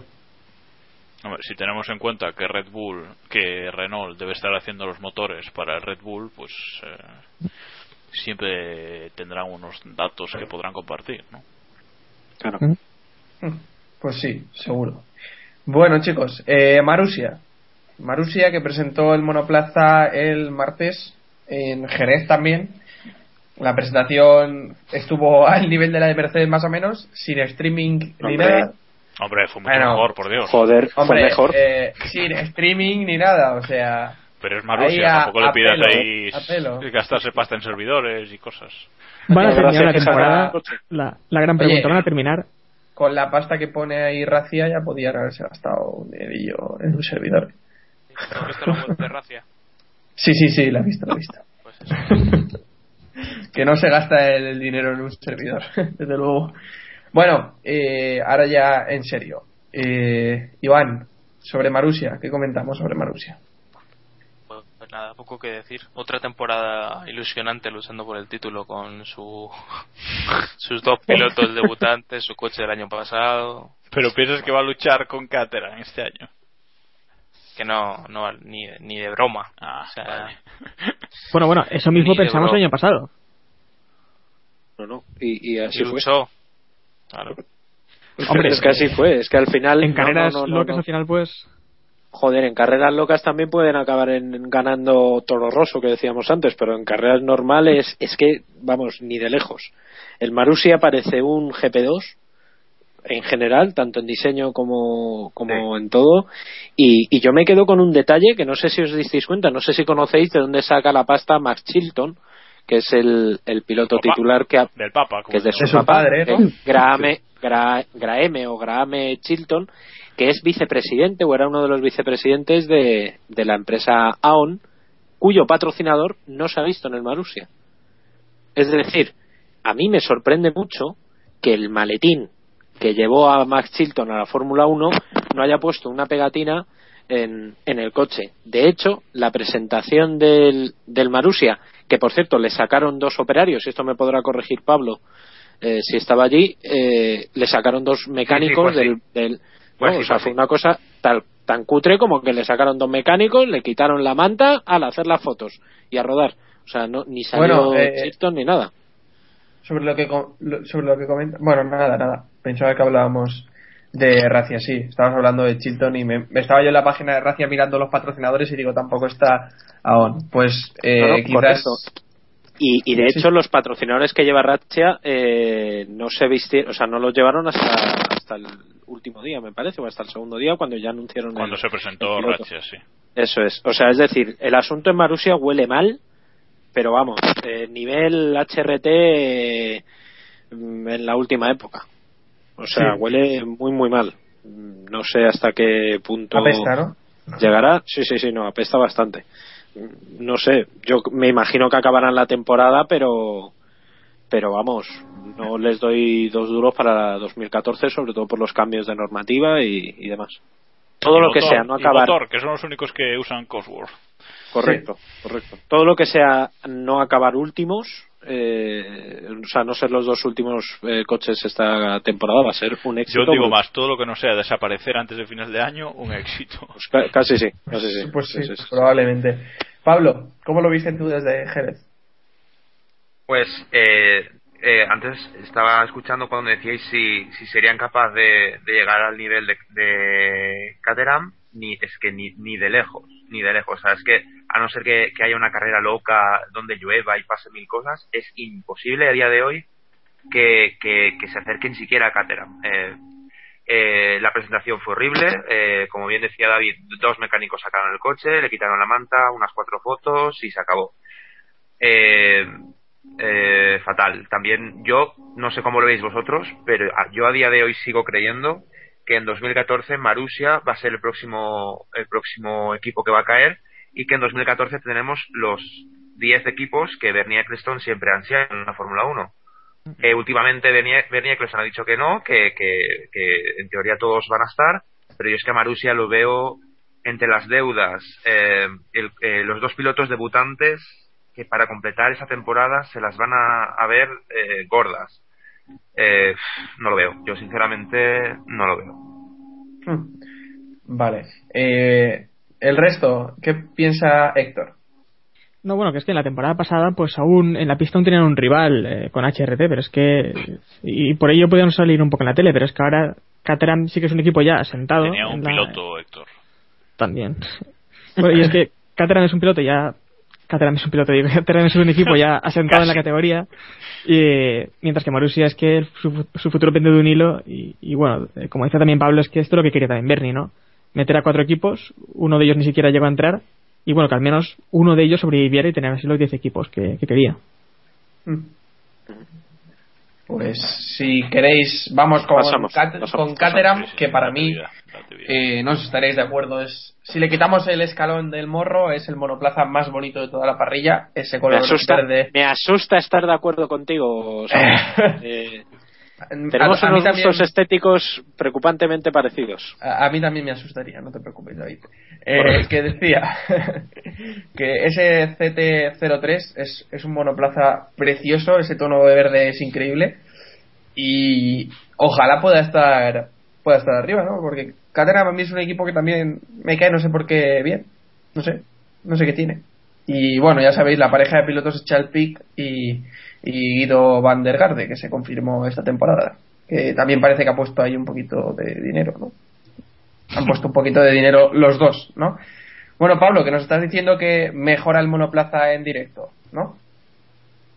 Sí, en, el- en lo que respecta a los colores, es eh, la verdad es que es precioso en directo. eh, eh, sabéis que los colores son los mismos, pero el tono eh, es, es un poco más brillante que el diseño del año pasado. Y Sí. a nivel estético, creedme que de verdad eh, gana mucho en, en directo. Es muy bonito. Yo no Todos los no- coches no- ganan en directo, yo creo, ¿no, Pablo? Sí, sí, la verdad es que sí. El, el Red Bull, eh, ver, la, ver la zona que han puesto morada o el Ferrari, eh, la verdad es que sí, la verdad es que ganan. Pero especialmente el, el Caterham este año, que repito, que son los mismos colores, pero le han dado una intensidad extra. eh, la verdad es que es muy bonito. Pero sí, sí, todos los, todos los coches en directo ganan. Menos el Marussia, que no hay por dónde cogerlo. No, yo no sé si gana el color en directo o no. Lo que pasa es que a mí que le hayan quitado ese amarillo de- del morro, no sé, me lo veo rarísimo, me lo veo cutre. O sea, la parte del morro la veo como cutre, no sé. Pues a mí me gusta. Ese negro y verde, no sé, yo personalmente lo veo así un poco, pues, cutre. Pero bueno. Quizás, quizás es acostumbrarse como el, el rojo en el Lotus, ¿no? Pero bueno. Pues, Bueno, eh, algo más que decir. Oye, que, Sí, criticábamos, criticábamos a criticábamos a Marussia porque va a disputar la temporada con dos debutantes, pero Caterham la va a disputar con un debutante y un que lleva un año solo, aunque bueno, Pick nos gustó mucho el año el año pasado, pero hay que ver lo que hace este año como supuesto primer piloto. Por su, hombre, supuesto y, y porque no le queda no le queda más remedio. Yo creo que ese va a ser el gran hándicap de este año de bueno, el primer piloto de, de el primer piloto de Marussia es Ratchia, o sea, Claro, que- te lo digo. Sí. Sí, no, no, no, sí, sí, por kilómetros en teoría. Ah, no, por kilómetros y por número, o sea, Sí, sí, sí, sí. Pero Caterham, el problema que tiene Caterham es que esta es su última oportunidad de dar el salto porque el año que viene Marussia no va a estar y como Caterham no se enganche al pelotón, eh, van a caer también ellos después. Es decir, no van a poder mantenerse como no levanten el, el equipo. Pero bueno, Diego, tampoco esta temporada tampoco tienen que dar el salto. eh. La temporada que viene vienen grandes cambios y pueden dar el salto la temporada que viene. Quiero decir, la temporada que viene es como si prácticamente, no es así, pero empezarán un poco desde cero, sobre todo los equipos de ahí abajo.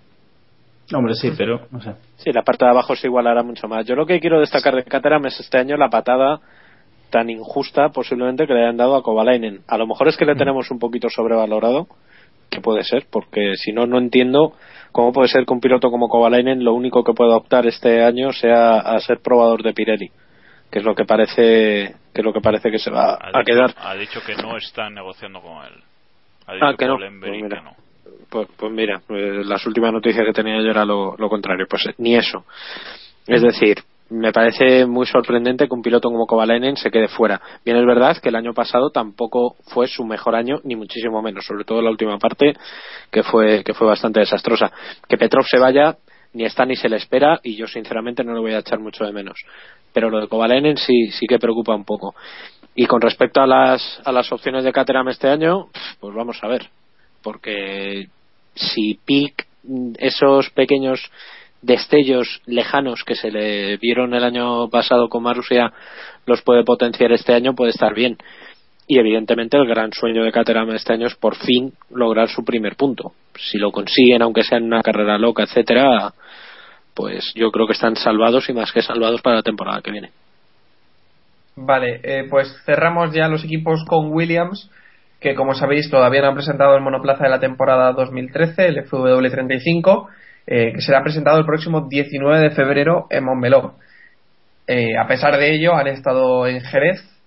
Eh, no sé muy bien qué habrán estado eh, probando, supongo que algunas piezas, ¿no, Iván? No sé si- Neumáticos, sobre todo, sí, alguna, y algunos detalles que, sobre todo también han probado el, el Modesty morro Panel. con el con el Modesty Panel y, y poco más también han salido echando pestes de, de este circuito así que veremos a ver la semana que viene ya han mostrado la decoración que Jacobo es muy fan de ella ¿no? sí super fan en fin y poco más Eh, Iván, ¿cómo, pero ¿cómo ves al equipo para este año? En, eh, en cuanto a organización y en cuanto a, no sé, ¿tienes esperanza en ellos o- y, en, y en botas sobre todo? Yo me cuesta pensar que todo lo que ha pasado este invierno no vaya a afectar a, a lo que pasa en pista. Me, me resulta difícil que pasen por todos esos cambios y que el coche siga estando siga estando arriba. Botas creo que al principio lo pasará mal, pero yo creo que a medio plazo pues, tiene posibilidades de ganar a Maldonado y debería ser así, si realmente responde a, a lo que se espera de él. Bueno, yo, pues pues fíjate, yo este año tengo esperanzas en Maldonado. No sé, acabo de tener una epifanía de esas que me dan de vez en Bueno, cuando. como la de Grosjean, tiene que, tiene que tiene que llegar a algún momento en el, que, en el que él se dé cuenta de que él es Claro. el líder de sí que tiene que- Madre mía, la que acaba de liar David. Sí, sí, o sea, Que no, que no, que no. Es que estoy con Iván. Que no, carajo. Que os lo digo en serio. Que, vamos a ver, Maldonado llega un momento en el que se tiene que centrar. Y, mía, no tiene que está mucha más soporte. que no, carajo. David, que es que tú quieres, no continúes, David. quieres. Además, que la Hugo, muchísimo. que no, coño, que además Hugo va a palmar si no está muerto ya, pues coño, Maldonado se tendrá que centrar con la cosa de la depresión y tal, pues joder, igual se relaja un poco. Os lo digo, no, ahora hablando, hablando en serio, Maldonado es verdad que ya, yo creo que el año pasado, mm, no sé si lo dijo él mismo, es verdad que los comisarios le miraban el carné antes de sacarle la roja. Bueno, porque Eh, era reiterado, eh. por eso, o sea, es decir, por ser Maldonado, mm, igual se cebaron un pelín con él, un pelín. Tampoco mucho porque, en fin, pero, pero yo creo que este año sí puede hacerlo bien. Mm, Bien para ser. Maldonado, o sea, quiero decir, eh, acabar más carreras de las que eh, de las que se estrella, o sea, tampoco mucho más. Y quizá no y al algún- final de, yo creo que carrera, al pues, año se notó, se notó una mejora Bueno, chicos, vamos, vamos a ir cerrando. Creo que se le quedaba algo en el tintero a, a Pablo. ¿Algo que decir? Eh, no, Gracias, no, de- del Williams, la verdad. Es- la verdad es que Iván ha dicho todo lo, lo que había que decir porque no, la verdad es que hicieron poco, aparte de neumáticos, probar el Modesty Panel y enseñar la decoración nueva, poca cosa más. Vale. Pues, si os parece, cerramos ya con los monoplazas. Ah. Sí. No, no, hombre, no, no, no. Has dicho que, has dicho Nos que vamos, a, nos Ah, vamos a las noticias. Nos vamos a las noticias. Eh, me habéis cambiado aquí las noticias de golpe. Bueno, eh, tenemos que Bernie va a trabajar en el monoplaza de 2014 de. Ferrari. No. Eres muy grave. ¡Oh! Maldita sea, maldita sea, ¿eh? Esto no puede ser. Lo pronunciéis vosotros si queréis. Va, eh, Cierra micro, Vale. yo no puedo. Va, Diego, dale, que querías hablar tú del tema, va, dale. Yo, no, yo quiero decir que Rory Vine, eh, un hombre conocido por ser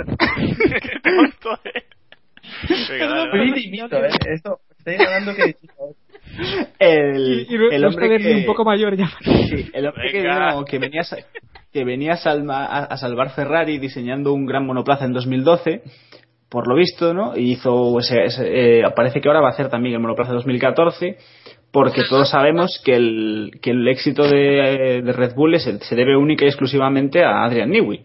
Newey trabaja solo, no sé si lo sabíais. Entonces, más allá de eso, me parece que, que es una cortina de humo más de Ferrari y, y ya van ni se saben. Y si le salga bien o salga mal, sinceramente yo no creo que Bayern influya especialmente en, en el, en el resultado final del Ferrari 2014, pero no sé cómo lo veis vosotros. No, hombre, eh, yo creo eso también. Eh, Rory va a ser un gran asesor para Ferrari, pero habrá que ver realmente cuál es su trabajo, ¿no? Y, y bueno, opino lo mismo que, que Adrian Newey, pues eh, igual que él, son ingenieros de otra época, que sabrán muy bien dirigir la energía de, su- de sus discípulos hacia las áreas a explotar, pero bueno, los jóvenes de hoy en día se supone que... A ver, el que se está riendo. Que- eh, bueno, se supone que hay jóvenes mucho mejor preparados que ellos para, para preparar un, monoplaza, ¿no? Y, su experiencia servirá de mucho, pero no creo que sea la pieza clave de una empresa con, con cientos de trabajadores. A A ver, hay, hay una cosa que está clara y no sé, discutía ayer o antes de ayer, no me acuerdo con quién, por Twitter, porque me decía que lo de Rory Byrne no es un clavo ardiendo. Yo para mí es un clavo ardiendo porque yo creo que en Ferrari no tienen ni puñetera idea qué hacer y han tirado del último eh, ingeniero que les funcionó. Y recordemos que Rory Byrne, si es verdad que fue el creador de, entre otros, el F2002, con el que Schumacher barrió absolutamente aquella temporada, pero también es verdad que en aquella temporada todavía había entrenamientos en Fiorano, eh, Bridgestone prácticamente les dejaba camiones eh, ilimitados de, de neumáticos para que probaran, etcétera, etcétera. O sea, eh, yo creo que no va a ser eh, la solución que en Ferrari esperan, aunque sí es verdad que quizá le, les venga bien tener a un hombre de su experiencia, pero es un hombre que el año que viene va a cumplir 70 años. O sea, no creo que este, no creo que sea la, sol- la mejor solución que tenga ahora mismo Ferrari en mente. No, hombre, pero que digo que tal vez estamos dándole de- demasiada importancia. eh, no sabemos realmente qué trabajo va a desempeñar en Maranello. eh. La importancia se la ha dado Ferrari. Eh, Claro, claro. Ellos son los que lo han vendido como el gran salvador. No, no sé. Nosotros nos agarramos a lo que ellos, ellos han dicho. Ellos han vendido a que este señor va a llegar y va a arreglarlo todo. Y no sé. Sí. Bueno, en otro orden de cosas, Chevy Puyolar eh, ha ascendido a jefe de ingenieros de pista de Williams, lo cual es una buena noticia, porque el, el, el catalán, sí, correcto, como se oye ahí de fondo, el catalán sigue, sigue ascendiendo y sigue ganando, subiendo puestos en, en Williams, y la verdad es que Chevy pues nos, nos cae muy bien, porque por Twitter es un tío súper majo y que siempre contesta a las dudas de, No, de cualquiera, un de cualquier y Un aficionado. aplauso porque el otro día, cuando se confirmó la noticia, eh, Respondió todo- uno por uno. A todo el que Sí, le dio sí, las sí, sí. felicitaciones respondió uno por uno, o sea que chapo. Hasta el punto en el que se le bloqueó el Twitter, ¿eh? De, por Sí, llegar ¿verdad? al límite máximo de menciones, o sea, imaginad. Más vale que estuviera O sea- trabajando en el coche nuevo. Tanto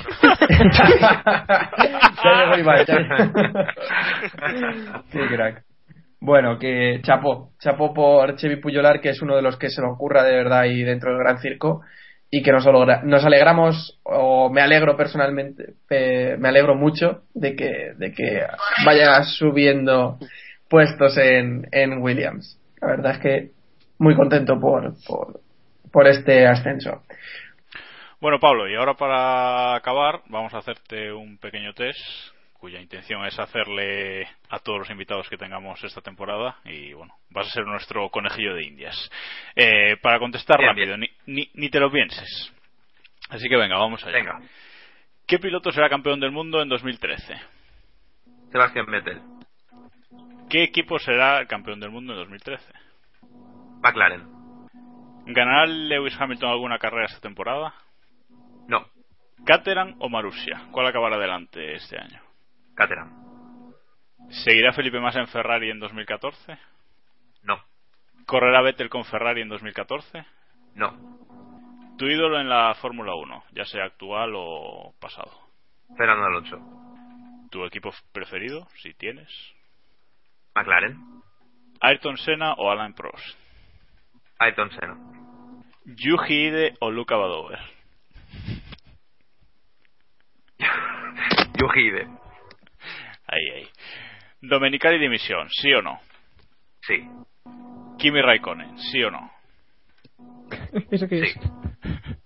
Eso es como el invitado la quiere entender. Y por último, ¿quién tuvo la culpa de lo que ocurrió en McLaren en 2007? Ron Dennis. Vale, pues ya está, has pasado con éxito nuestra prueba. Perfecto. Eh, Pablo, muchas gracias por haber estado con nosotros eh, en este Keep Pushing. Gracias por explicarnos lo que, lo que te pareció te parecieron estos test y tus sensaciones desde el circuito de Jerez. Y gracias Y- por aguantarnos también. Sí, también, que no es fácil. Y si tienes alguna anécdota para contar.